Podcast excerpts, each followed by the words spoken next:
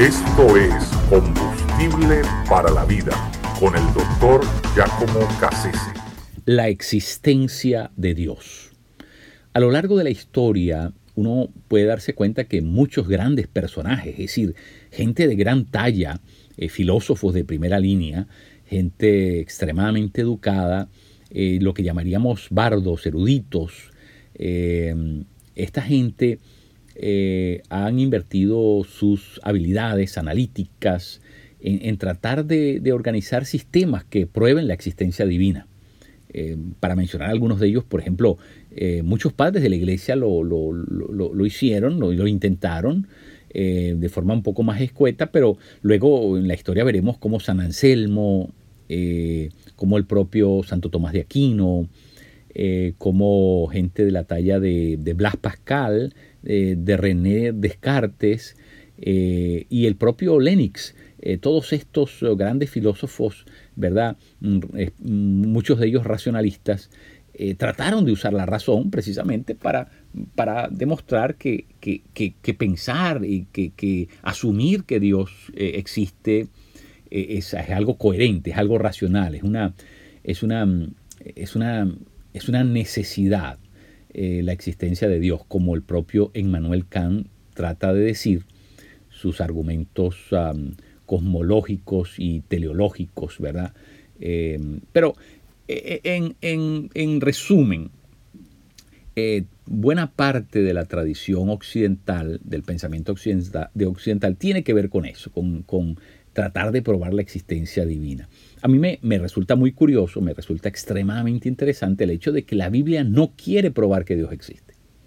No está buscando, no, no está tratando de darnos de manera sistemática, sistematizada, perdón, una, una eh, una propuesta eh, eh, coherente, bien acicalada acerca de la existencia divina. No, la Biblia asume, da por sentado que Dios es, más que existe, Dios es, porque las cosas que existen son las cosas que, se, que Él crea, ¿no?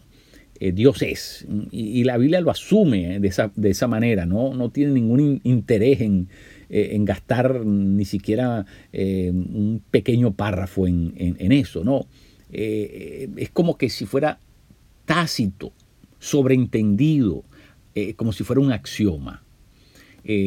Y, eso tiene sentido, tiene mucho sentido, porque a pesar de que estamos en un mundo como, el, como el que nos ha tocado vivir, donde la ciencia de alguna manera ha desplazado a Dios y, la razón ha desplazado a la fe, y, donde deberíamos estar sumergidos en un mundo de total incredulidad, bueno, mm, las estadísticas dicen que el 92% de las personas que viven en el mundo creen en Dios, creen que hay por lo menos un Dios, de alguna manera.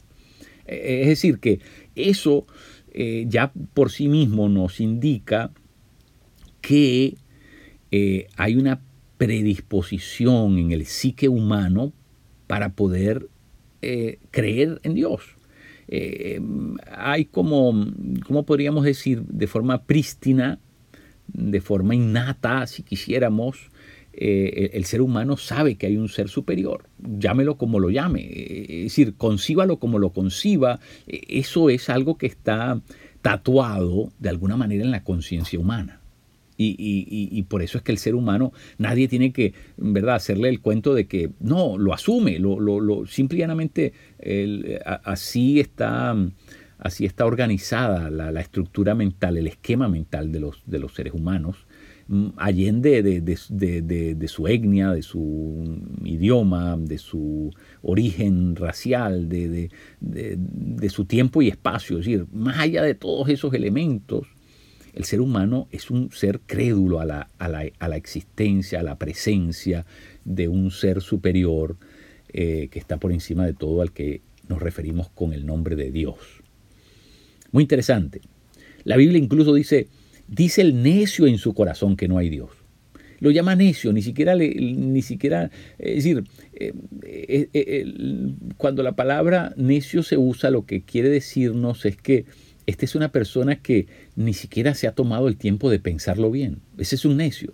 Es la persona que ni siquiera se ha tomado el tiempo de, de, enseriarse con lo, que, con lo que está diciendo o con lo que se le está preguntando. Es una persona que, eh, responde casi visceralmente, sin, sin, sin eh, eh, de alguna manera darle la, relevancia, la importancia de lo que, de lo que, de lo que está, de, aquello sobre lo cual está opinando. ¿no? Un, un, necio, una persona que habla sin, sin saber de lo que está hablando. Ese es el concepto bíblico, ¿no? Y por lo tanto, más que decir algo, lo que está es vociferando su, propia eh, locura y su propia eh, su propio desatino. Así que a, ese nivel lo, pone la escritura. ¿no? no decir, ni siquiera, la Biblia ni siquiera se toma en serio aquel que quiera negar a Dios. A, mí todas esas cosas me resultan interesantísimas eh, porque el, ser humano ha, invertido mucho tiempo en tratar de probarlo. Y, y realmente quien no quiera ver a Dios no lo va a ver aunque se lo prueben. Es decir, aunque se lo demuestren por medio de una fórmula matemática, que es una ciencia exacta, o por medio de la física o la química, eh, ¿verdad? Aunque eso, por imposible que fuese, ¿verdad? Pero creo que en el fondo Dios no quiere que se pueda probar que Él existe. Porque si Dios pudiera ser probado matemáticamente en una fórmula, ya no habría necesidad de la fe. Y a Dios solamente accesamos por vía de la fe. Así que eh, Dios está en el negocio de mantenerse en ese misterio, oculto a la, inmediatez de la razón humana eh, y al análisis eh, inmediato y despiadado de los seres humanos. Dios no quiere ser objeto mm, del análisis. es muy interesante.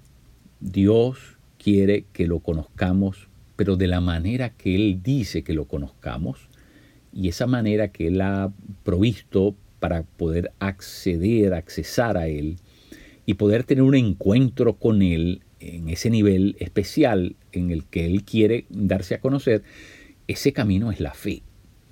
Y, ese camino mm, que se transita por medio de la fe tiene una persona única y exclusiva que es la, el pasadizo directo eh, expedito a Dios, que es la persona, la persona de Cristo.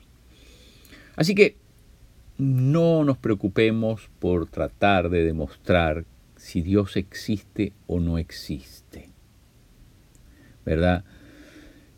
Yo creo que más importante que eso, y si queremos, ¿verdad?, todavía medirnos a, la gran empresa, al gran reto de lo que eso significa, probar la existencia de Dios, deberíamos hacer que sea evidente en nuestra propia vida que Dios existe.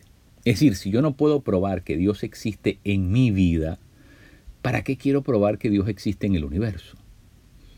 El primer y el único sitio donde yo tengo que estar comprometido a probar la existencia de Dios es en mi vida, en, mi carácter, en mi temperamento, eh, en mi vida de familia.